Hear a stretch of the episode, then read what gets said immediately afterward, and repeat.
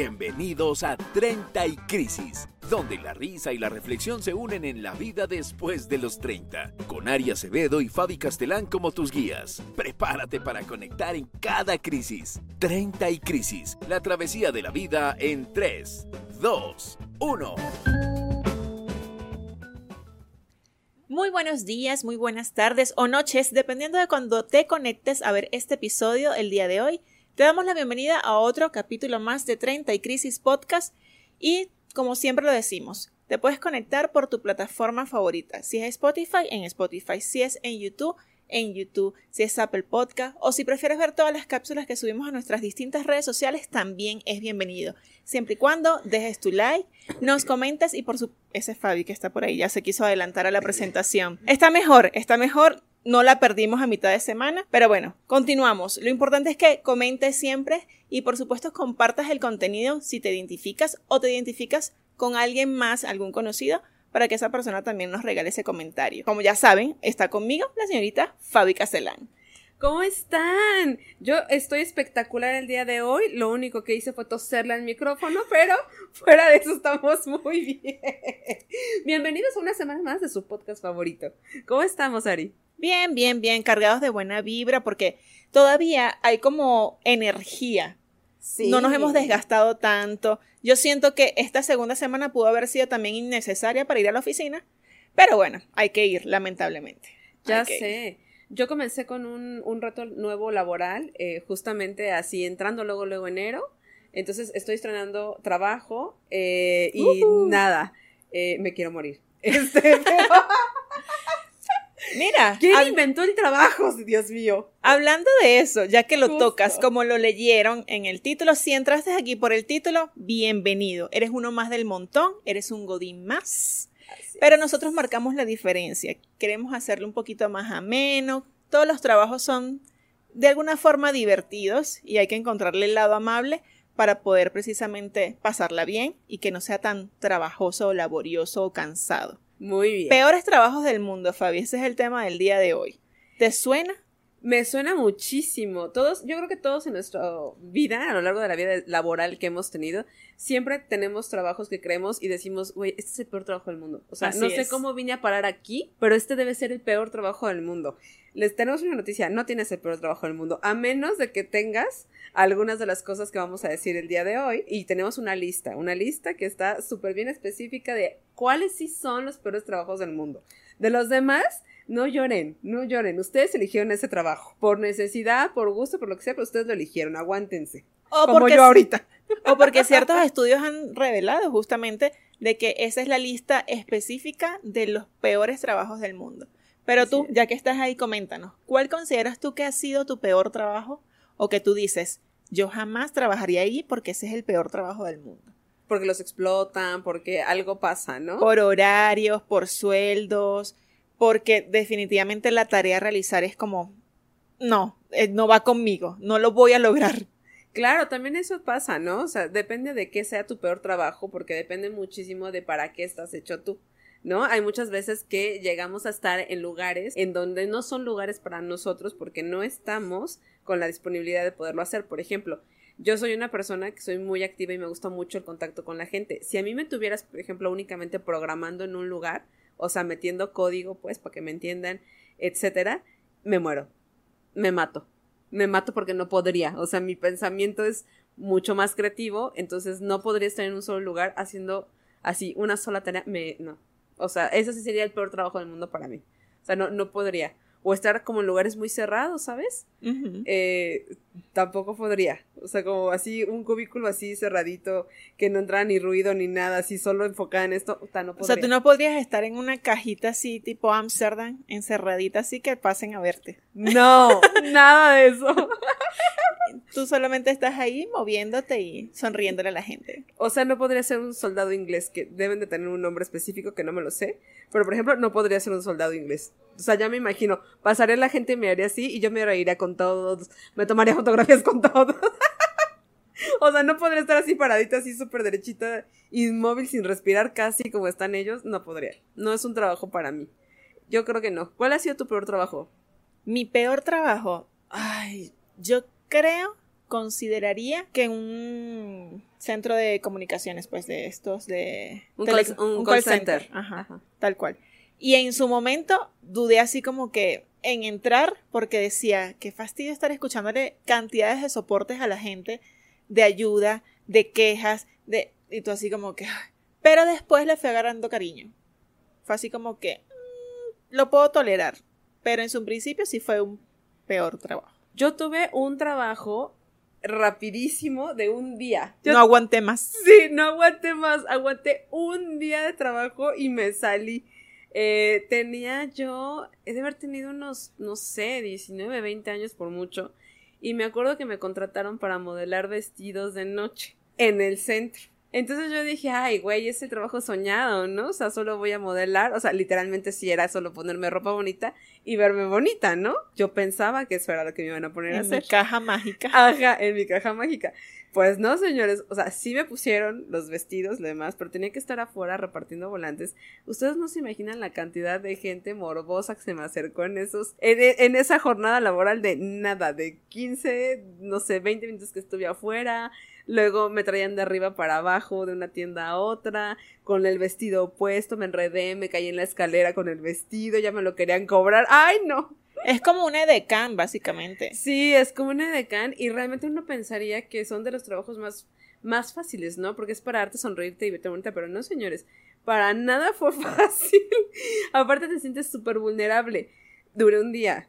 O sea, duré un día y les dije muchas gracias, esto no es lo mío. O sea, sí, sonríe, me veo bonita, pero no así. No así, muchas gracias, hasta luego. Y ahí me di cuenta de cuántas cosas tienen que soportar las edecanes, justamente, ¿no? O sea, de estar paraditas y sonreír y nada más, no. O sea, es tratar con la gente, con el público, con el que se te quiere acercar, con el que te quiere tocar. Yo tenía niñitos que me querían tocar el vestido y yo así de, no, no toques, no toques. el Me lo van a no". cobrar. Ajá, sí, me a quites tus monos. Yo sí, señora, quita a su niño con manos de cheto, por favor, ahorita. Tocándome el vestido blanco, yo no. No, horrible. Ese, ese ha sido el trabajo porque me sentí muy vulnerada. Acabo de recordar que trabajé un día también, pero hace muchos años, en una zapatería. Ah, uff. Muchachos, qué trabajo tan laborioso. O sea, los amo, aquellas personas que de verdad toleran y nos toleran de que, ay, este modelo no me gustó, ay, ¿será que me puedes traer este, pero en este número? Ay, es que este la horma es más chiquita, tiene que ser otro número, o aquel modelo. No, a mí ya cuando me hicieron subir cuatro veces un mismo cliente a buscar el zapato, y dije, no, vengo mañana. Sí, no, No claro, puedo. No puedo. No puedo. Sí, no, no, no. O sea, sí, duré un día nada más. Es que uno de los trabajos más difíciles, chicos, eh, es la atención al cliente. O sea, llámese call center, llámese literalmente estar en un mostrador atendiendo al cliente, llámese para estar con los zapatos y demás. Es uno de los trabajos más laboriosos que existe. Realmente sí tienes que tener vocación de servicio para poder estar en estos empleos, porque es escuchar a la gente sus necesidades, sus gustos, cuando te va bien y estás en una vitrina bonita. Y cuando no, y estás del otro lado en teléfono escuchando quejas, yo también trabajo en un call center. De hecho, Ari y yo trabajamos en el mismo call center en diferentes tiempos y etapas de nuestras vidas, pero trabajamos para la misma marca y todo. Y a mí sí me gustaba. A mí sí me gustaba. O sea, obviamente soy psicóloga, entonces obviamente estar escuchando a la otra persona quejarse del otro lado del teléfono es mi pasión. Y mira, ese tiempo de llamada altísimo. O sea, escuchar a la gente, yo, sí, señora, cuenta, y terminaban contándome de sus hijos, de por quién había comprado el teléfono, por qué. Tu supervisor, que puedes colgar. Así Por de- favor, no, venta. Lo que yo quiero es la venta. Y la gente de calidad así muriéndose detrás del, del mostrador, así, no, ya cuélguele a esa niña. Yo daba terapia breve en el teléfono. Pero si No. iban contentos, eran contentos. En Venezuela trabajé para una operadora también telefónica llamada Movilnet. Ah, bueno, lo conté. Este, donde hice aquellas cosas de robarme algunos datos. Mentira, yo no hice eso. Y era justamente atención al cliente. Ahí sí era como un poquito frustrante. Pero básicamente mis llamadas de calidad funcionaron muy bien y me elevaron a... Supervisor. No era supervisor, era como la backup del supervisor. El team. Ajá. Estaba ahí, escuchaba llamadas también, casi no me conectaba, era maravilloso. Después me pasaron al departamento de un banco y ahí era más tranquilo porque era, o sea, los bancos siempre son más relajados. Ahí tú llamas al cliente, mira, tienes que hacer esto, si es cobranza tal cosa, ya. O sea, no te das mal la vida. Sí, claro. Y aquí en Movistar igual, me pasó exactamente lo mismo. Rendí bien, cumplí mis metas antes del tiempo y en menos de un mes era instructora, profesora. Estaba capacitando a la Formadora. Formadora. Fíjate que justamente eso es lo bonito del trabajo. O dentro de las partes bonitas, obviamente, es que eh, cuando tienes un trabajo que te está retando constantemente, aunque no te guste, pero te está retando, es un trabajo que finalmente te atrapa. Por ejemplo, a mí en el call center me pasó. Del call center después pasé a especializarme muchísimo en tecnología de la información y terminé trabajando eh, directamente para Telefónica. Entonces, hasta la fecha, señores de Telefónica, patrocínenos por favor Movistar. Hasta la fecha cambié todos mis teléfonos, todos mis teléfonos los cambio eh, para seguir con la compañía. A pesar de que no tiene la mejor cobertura, se queda uno con cosas, ¿sabes? con cosas como, la, como la lealtad. Yo mantengo mi posición. Como capacitadora, sí hay cobertura. No hay cobertura. Las tres, las tres instituciones más grandes trabajan con el mismo sistema. ¿Cómo te lo explico? Sí, lo que no te dicen es que las, las antenas y todo lo demás. Ay, bueno, está bien, no voy a revelar estos secretos porque Movistar nos puede denunciar, pero. demandar. Pero eh, nada, vaya usted y cambie su chip. Los equipos son muy baratos, son realmente muy baratos. La línea telefónica también. Funciona. yo, he yo he tenido siempre señal en donde voy. Siempre. ¿No te has metido a la línea del, metro 1? A todas, a todas, a todas. Me ha funcionado. Movistar, patrocínanos, por favor. Te amamos. Tengo todos tus marcianitos.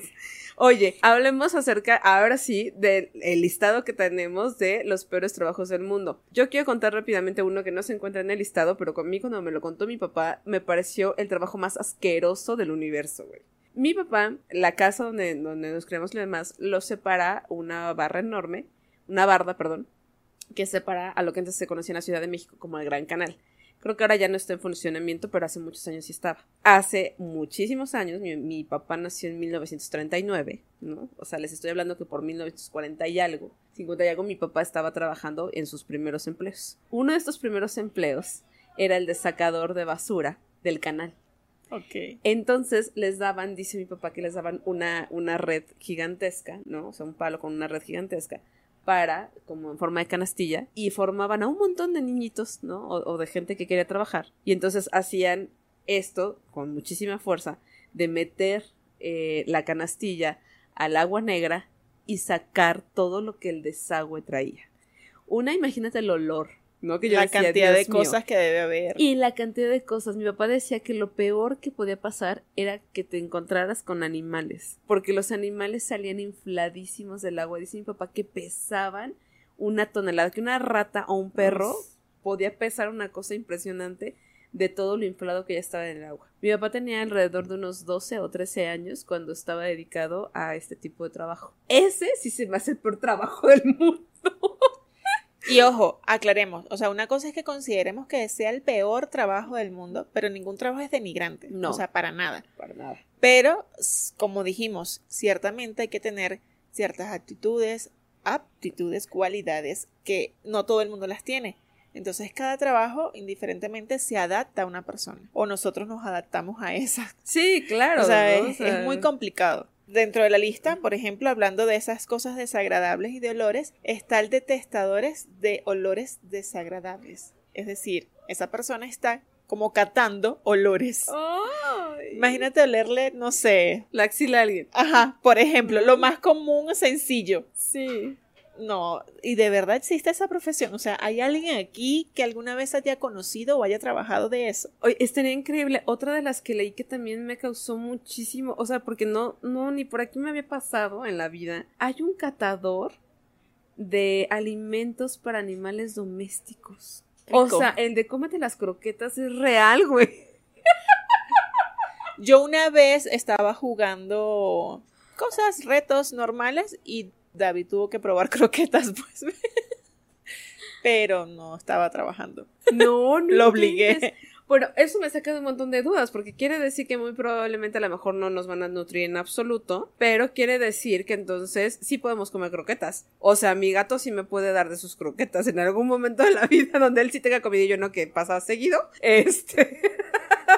podría invitarme de sus croquetas el señor. Entonces, sí, se me hizo increíble. O sea, yo no veo a alguien agarrando así de, ahora, ¿cómo te las de pedrigui? Ahora, ¿cómo saben las de whiskas? Ahora, ¿cómo saben las...? No, no, aparte huelen raro, ¿no? Guácala. Yo sí no podría. ¿Qué otro empleo tienes tú? Dentro de la lista están los directores funerarios o los empleados que trabajan en una funeraria. El director no me parece tan mal. O sea, es un puesto que prácticamente no hace nada. ¿Qué hace un director de funeraria? O sea, toma las decisiones mayores. Ah, bueno, no me gusta esta urna o este tipo de modelos no lo voy a comprar o esta inversión no la voy a hacer. Pero realmente los empleados de la funeraria siento si tampoco pudiese ser yo una persona que trabaje en una funeraria. No sé, me tengo miedo a esas cosas. Sí, bueno, es que son trabajos muy pesados, ¿no? Otro de los peores trabajos que dicen es que son los trabajos de veladores, ¿no? Porque pues nada, o sea, imagínense estar en un trabajo de noche y básicamente dormir todo el día, o sea, es un rollo. Que los que nos dedicamos a la comedia y lo demás sabemos perfectamente bien. No somos veladores tal cual, pero nos parecemos, nos parecemos la gente que vivimos de noche. Este, y que, que también nos toca vivir de día, entonces así es como uno se ve después de unos años, tengan cuidado, tengan cuidado. Sin embargo, hay una serie que se llama Seis metros bajo tierra, que oh, está muy buena, y todo se desarrolla en una funeraria, una familia que tiene una funeraria, y es, o sea, las anécdotas que tienen y las experiencias que tienen diario están increíbles. O sea, nada más de verlo, justamente para una rutina de stand-up, me imagino que sí, lo haría. Por una noche. Por una noche voy a ir a trabajar. A una funeraria. A ver qué material saco. Ay, no. Sí se necesita tener sangre fría, ¿eh? O sea, para, para poder trabajar así, yo creo que sí se necesita tener mucha sangre fría. Yo hace poco, bueno, acabo de perder un familiar y llegué a la funeraria y básicamente el señor que atiende en la puerta, el, el portero ya nos conoce, ¿no? Porque es la funeraria a donde hemos ido a parar en los últimos tres años, ¿no? Entonces ya pasamos por todas las salitas y me dice, ay señorita, dice, qué pena, ya le vamos a entregar aunque sea una tarjeta de descuento frecuente. El señor contando chistes en la mitad del funeral. Dije, claro que sí. Porque hay que trabajar con alegría, ¿no? Pese a lo que te estés dedicando, pese a que el señor todo el tiempo recibe féretros y personas llorando y lo demás, todavía se aventó el chiste el señor. ¿Ya cuántos años ese señor no tendrá en esa funeraria? Claro, ¿cuántas, personas no repetirán siempre y esa persona está ahí como que planificando? Si vuelve a venir esta persona, ya le tengo el chiste. Exacto, es como de, Mm, yo creo que la vuelta que los venía acompañando ese día es la siguiente aquí. si sigue tosiendo así, tal vez. Como yo. Ay, sentada, no vaya a ser que la veamos, pero acostadita la siguiente vez. tápese, decía él, tápese, señorita. No le agarre el sereno. No me voy a agarrar el sereno, el chiflón, lo que sea, le decía yo. Esos son de los peores. Otro de los peores, y porque se considera una de las cosas más peligrosas, y eso ha sido desde siempre, desde su invención, son las personas que trabajan en la minería. Yo tengo un sobrino que trabaja como, no como minero tal cual, pero sí es, eh, sí trabaja en la producción y en la calidad me parece de la mina, aquí en Pachuca que por cierto yo no sabía que había minas tan activas en México y parece que muchísimas. sí. Parece que sí, parece que hay muchísimas. Entonces muchísimas en León, Guanajuato, o sea, hay demasiadas y están activas. Sí, no, Yo fui a hacer el recorrido y me pareció, o sea, realmente impresionante la cantidad de metros, metros que bajas y tú así, o sea, en un momento sí me sentí como que quiero salir. Siento que no voy a salir más nunca de aquí. Sí, no, imagínate la claustrofobia y todo. Ay, no. Yo, ah, por ejemplo, les decía yo que no puedo trabajar en lugares reducidos. imagínate meterme así en un hoyito en el elevador y hasta abajo sin luz. Y, ay, no. No, no, sí, sí, pero hay muchas minas activas. Sí, hay muchas minas activas en, en, México y bueno, pues ya sabemos de Viva Bosque, pues es uno de los grandes eh, trabajos con más riesgos, ¿no? De derrumbe, de intoxicación por gases, de incendios, eh, de ahogamientos, porque también hay muchas veces en las que me contaba el otro día mi sobrino que pican y sí encuentran muchos yacimientos todavía de agua. Entonces, eh, donde se derrumbe una pared, adiós, ¿no? Entonces no hay forma de salir, nada, me, parece también. Ahora, más allá del minero y de la gente que está abajo, yo creo que los pobres canarios son los que más sufren. El canario tiene el peor trabajo del mundo porque ni minero es. Entonces los meten, meten pajaritos en jaulitas y los van bajando. Y ya cuando pierde el oxígeno del pajarito se muere, pues ya. Ay, no. Es de que hasta ahí hay que llegar. Cochita. Es de hasta ahí hay que llegar. Eso no se hace, no sabía eso. Sí, no sé si todavía lo, lo estilen, pero los mineros de antaño sí lo estilan de manera de que una vez que el pajarito dejó de respirar, ahí hay algo. O sea, este es el límite. Este es el límite, gracias. Así, gracias, Piolín. Muy amable, eso hacían. Pero bueno, pues era un indicativo, ¿no? No tenían cómo, cómo hacer el indicativo. No, yo creo que ahorita a estas alturas ya sí deben tener un aparato. Un aparatito, ¿verdad? Que mida eso y dije, no, aquí hasta aquí llegamos, muchachos, no podemos avanzar. De hecho, esto está titilando de más y eso significa otra cosa. Yo creo que el avance está. No hay necesidad del pobre animalito. Aparte, imagínense todas aquellas historias que debe de tener la gente que trabaja bajo tierra.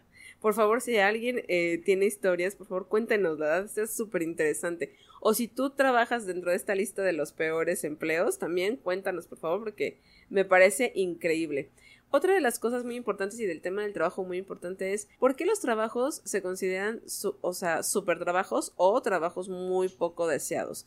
¿Qué es lo que hace que los trabajos nos gusten más o nos gusten menos? Estuvimos eh, investigando y según Harvard hay eh, un estudio que se ha hecho durante muchísimos años en donde coinciden muchas personas y en donde coinciden circunstancias específicas que hacen que un lugar de trabajo sea totalmente insoportable. Una de ellas es, por ejemplo, eh, la falta constante del contacto humano. Es decir, que no nos veamos o que no tengamos a menos algún tipo de interacción, ya sea online o por teléfono o etcétera, en donde no estemos constantemente de cara a cara con otra persona. O sea, trabajar solamente con el ordenador es terrible y causa depresión. Sí, de hecho, bueno, en mi oficina, casualmente, nosotros tenemos un mural bellísimo, bellísimo, lo veo a diario. Pero yo no trabajo nunca viendo ese mural. Yo me volteo en mi silla y trabajo con la computadora aquí o hay otras oficinas y uno se puede cambiar.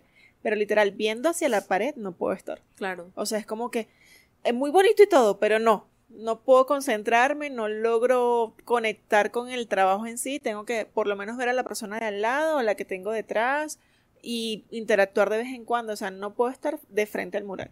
Es como que, ¿por qué pusieron este escritorio aquí? Sí, no, está horrible. Y el otro, por ejemplo, es el ambiente laboral. El ambiente de trabajo siempre es un, es un pro o es un contra enorme en el cual nos tenemos que poner de acuerdo, ¿no? Porque está eh, muy complejo el hecho de que la gente piensa que las personas se cambian de trabajo porque les ofrecen mayor sueldo o porque les ofrecen unas condiciones laborales que ni en Suecia, ¿no? Pero no. Que sí, puede ser que sí sea el caso. claro. En ocasiones sí se da pero muchas veces sucede específicamente de que, mira, ya no conecto con las personas acá, mis intereses a nivel personal incluso cambiaron y yo siento que aquí estoy estancado en mi área, ya no estoy creciendo ni personal ni profesionalmente y decido retirarme y buscar otro empleo. No necesariamente tiene que ver con la parte económica. Y uno se frustra, uno se frustra realmente cuando eso sucede. O cuando hay muchas discusiones y entre el equipo no se entiende. O hay mucho chisme, mucho, mucho chisme. Aquí todos los godines sabemos que las oficinas son un chismerío. O sea, hay pésimo ambiente laboral.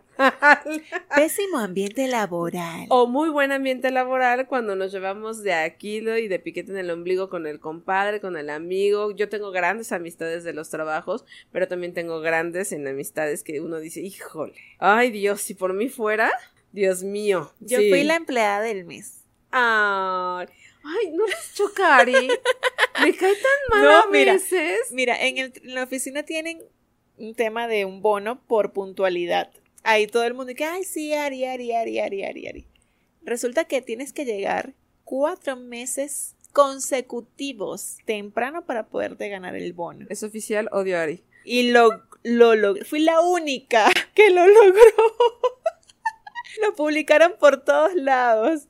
Y yo así como que no se pasen. O sea, corten los tiempos para que más gente se gane el puto bono. O sea, Ari, ¿qué no sabes? O sea, la ley laboral y los trabajos y las metas laborales no están hechas para que las alcances, Ari, solamente son metas. Pero no, ¿sabes algo importante? Porque, o sea, yo sí soy súper puntual, eso. Acaba de romper la Matrix esta. Lo tengo consciente, soy puntual y me gusta ser puntual. Pero aquí una ventaja más allá de lo económico es que si yo llego temprano, puedo salirme temprano. Claro. Entonces yo llego 8 y 20 a la oficina, 5 y 20 estoy fuera igualmente, ¿qué tan mal tenemos que estar, qué tan mal tenemos que estar en, los empleos mexicanos que tuvieron que ponernos un bono de asistencia y puntualidad? O sea, hay pocos países en donde se ve, ¿no? O sea, Latinoamérica es uno de los varios países en donde sí se hace, pero eso no lo ves, por ejemplo, en otras partes del mundo, eh, porque realmente, pues, es tu hora de entrada y tu hora de salida y venir a trabajar. ¿no? es como parte de las responsabilidades implícitas que debería de haber. Pero en Latinoamérica nos premian, nos premian por llegar a trabajar y nos premian si llegamos a nuestra hora a trabajar. Cosas que nos han ayudado muchísimo también ahora en estos nuevos trabajos que, que tenemos y en todo el cambio eh, laboral que hubo de clima y todo después de la pandemia, ¿no? Todos los trabajos, si bien teníamos eh, una parte donde estábamos trabajando en casa, el home office, la regulación del home office, todo lo demás, eh, que venía muy en boga en países europeos, cuando vino la pandemia a nivel mundial, decidieron que esta era la modalidad de trabajo más segura y por lo tanto la más productiva en ese momento. Y llegó para quedarse, señores, llegó para quedarse. El trabajo desde casa llegó para quedarse. Por favor, señores empresarios de oficinas, lo demás, no hagan que sus empleados regresen todos los días a laborar. Por favor. Las tendencias, las tendencias a nivel global marcan el home office como las nuevas oficinas de productividad, sobre todo en zonas conurbadas como las que vivimos nosotros, en grandes ciudades como las que vivimos nosotros, en donde las distancias para cruzar son de tres horas, es una hora de ida, una hora y media de regreso con el tránsito, si es que no te llovió, si es que no te agarró un accidente, si es que no se descompuso el metro, si es que no pasó algo, son tres horas y media o, más de tres horas perdidas de tiempo que podrían estar haciendo productivo en tu casa. Entonces, nada, ojalá, eh, ojalá lo tomen en cuenta. Créanme, yo sé de estas cosas, a eso me dedico. Por favor, por favor, tomen consejos. Y aquellas personas que se sientan frustradas en este momento en su trabajo por X causa o no saben ni siquiera por qué, simplemente no se sienten cómodos o a gusto, siéntense a analizar pro, contra y evalúen si realmente están en el sitio correcto. Recuerden que todos los seres humanos tenemos un lugar en el mundo. Así de sencillo. Encuentra tu lugar en el mundo y sé feliz. ¡Ay, qué bonito! Suena muy bonito, suena muy fácil. Sabemos que no lo es. No lo es, pero sí intenten que día a día su trabajo no se vuelva una cosa rutinaria. Inténtenle dar la vuelta todo el tiempo. Intenten tener retos personales dentro del trabajo, intenten tener un compañero siempre que sea su compinche, su amigo, su cómplice, porque de verdad hace mucha falta reír. Intenten tomarlo con mucho humor, porque eso también ayuda muchísimo a romper el nivel de estrés que generalmente tenemos.